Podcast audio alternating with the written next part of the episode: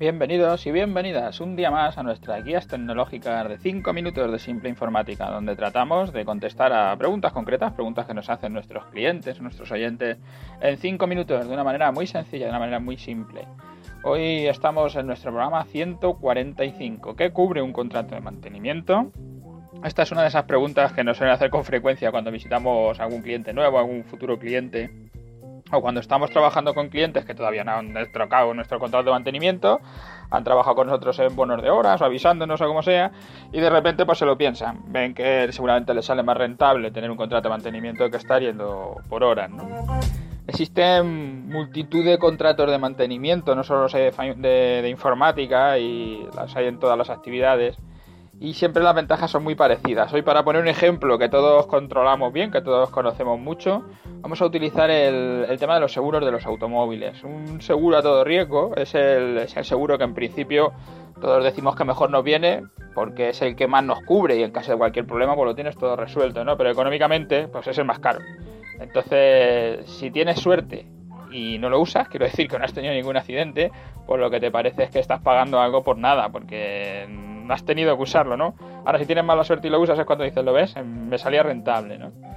Para abaratar los precios de los seguros a todo riesgo, pues las compañías introdujeron el tema de, las franquicias. Te cobro una parte sí y otra parte no. O tú tienes que poner los 300 primeros euros o los 500, lo que sea, ¿no? Hay, multitud de, fórmulas para, los, seguros. para un seguro de coche nuevo, de todo riesgo, dar así un precio, todo esto ya sabemos que varía mucho, ¿no? Que no, no va a ser todo igual, que depende de, pues, del conductor, al vehículo que estés comprando, ¿no? lo mismo un coche de 100.000 que un coche de 5.000, y la propia compañía, y compañías más caras, más baratas. Pero bueno, si contratas un seguro a todo riesgo, pues así un término medio, ¿no? por, ponernos, todos sabemos de lo que hablo, pues de que estén sobre los 600 euros, pero si lo contratas con franquicia, pues te lo pueden bajar a la mitad, te lo pueden dejar en 300 euros. En los contratos de mantenimiento informático, que con esto es con lo que intento decir que cubre el contrato, en los contratos de mantenimiento informático les ha pasado lo mismo, empezaron siendo contratos de mantenimiento todo incluido, donde se incluían las piezas y la mano de obra, y han pasado a irlos para hacerlo más barato, porque claro, estos contratos eran más caros, para hacerlo más barato, pues salieron los contratos de mantenimiento de solo mano de obra, que no entran las piezas, solo la mano de obra. Y al igual que en el automóvil, su precio pues se redujo a la mitad o más. Entonces eh, se, volvían contratos eh, que parecían mejor, ¿no? Para la clientela, que te parecía que era que podías llegar mejor hasta ellos. En los contratos de mantenimiento para, para, para el parque informático, para los ordenadores, hay una cosa que no está en la automoción, que es el tema de la formación porque muchas de las averías que nos encontramos nosotros en los servicios técnicos son problemas de desconocimiento, de que el usuario no sabe utilizar algo, no que falle la máquina, no que haya un accidente, no que haya un problema realmente, un problema de hardware, sino que es un problema de software, que hay algo que, no sé hacer o alguna cosa que me pasa, pero la máquina no está dañada. Entonces las averías que existen en informática son mucho más de las que existen en los coches.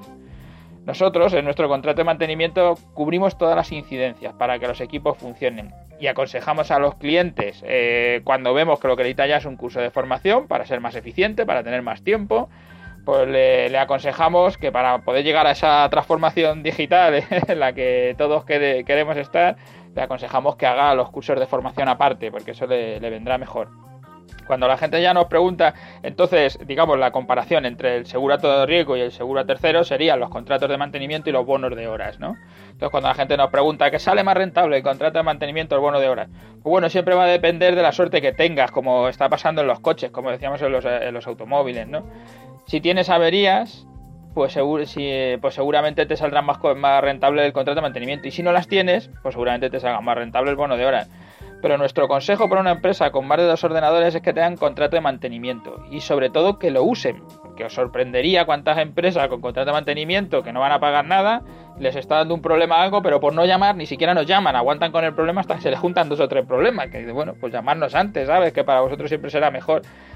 Parece más importante que los sistemas informáticos que, que, hacen que tu empresa funcione, que estén bien mantenidos, a que tu coche esté bien protegido y un contrato de mantenimiento anual para tus ordenadores puede ser incluso más barato que el seguro de tu coche, ¿vale? para contestar a esta pregunta, porque ya me voy del tiempo, que me sale más rentable el contrato de mantenimiento, el bono de horas, eh, lo voy a contestar mañana. Vamos a hacer otra pregunta sobre esto.